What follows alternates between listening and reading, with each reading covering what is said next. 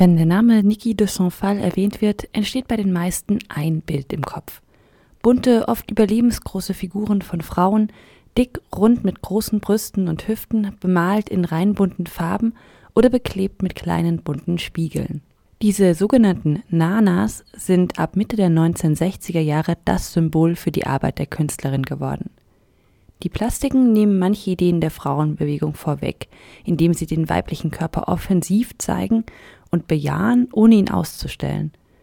Wohl inspiriert von der Schwangerschaft einer engen Freundin beginnt de Saint-Phal mit den Nanas archetypische Darstellungen der jeder Frau zu erschaffen. De Saint-Phal sagte einmal über ihre Plastiken, sie habe sich nicht mit weiblichen Rollen identifizieren können und wollte deshalb eine neue Heldin schaffen.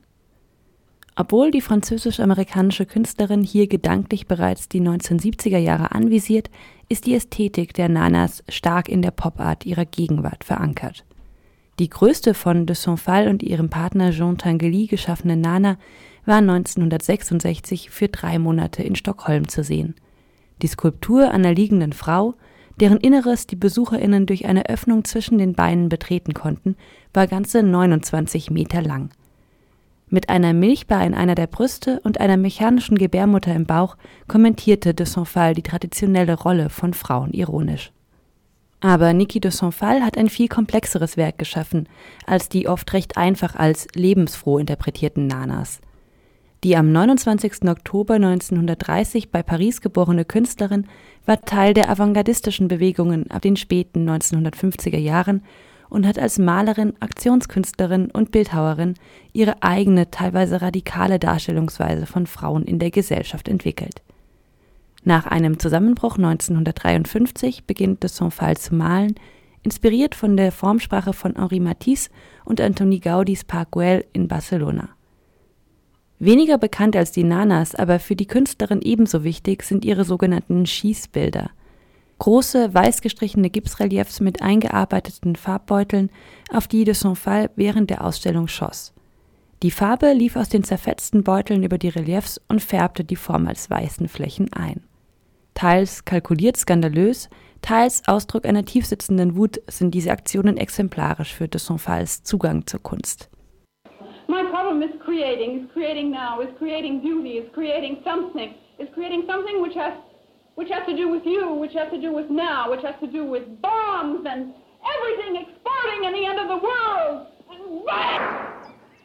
Schon zuvor, so de Saint-Phal, habe sie ihre Gewalttätigkeit und Wut in ihre Werke eingearbeitet.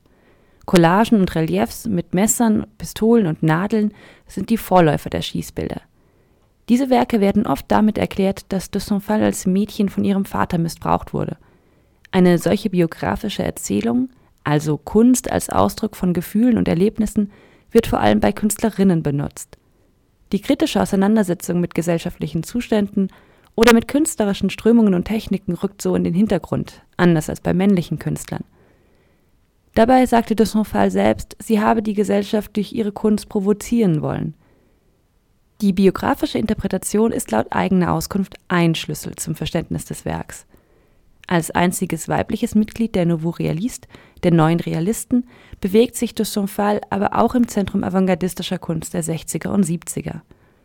Wie die anderen Mitglieder der Gruppe, Yves Klein, Pierre Stany, Jean Tinguely oder Daniel Spörri, hatte auch de Saint-Phal sich zeitweise deren Kunstverständnis zu eigen gemacht. Zur Auseinandersetzung mit der eigenen Wahrnehmung dienen die Alltagsgegenstände der sich ausbreitenden Konsumgesellschaft und die Ästhetik der Werbung. So präsent wie die Nanas im öffentlichen Raum und im kulturellen Gedächtnis sind, wundert es nicht, dass Saint-Phal vor allem mit diesen Plastiken identifiziert wird. Die Künstlerin selbst war sich sicher, dass die jahrelange Arbeit an der Polyesterhaut der Figuren sie krank gemacht habe. Auch diese Erzählung trägt dazu bei, nur diesen Teil ihres Werks zu kennen.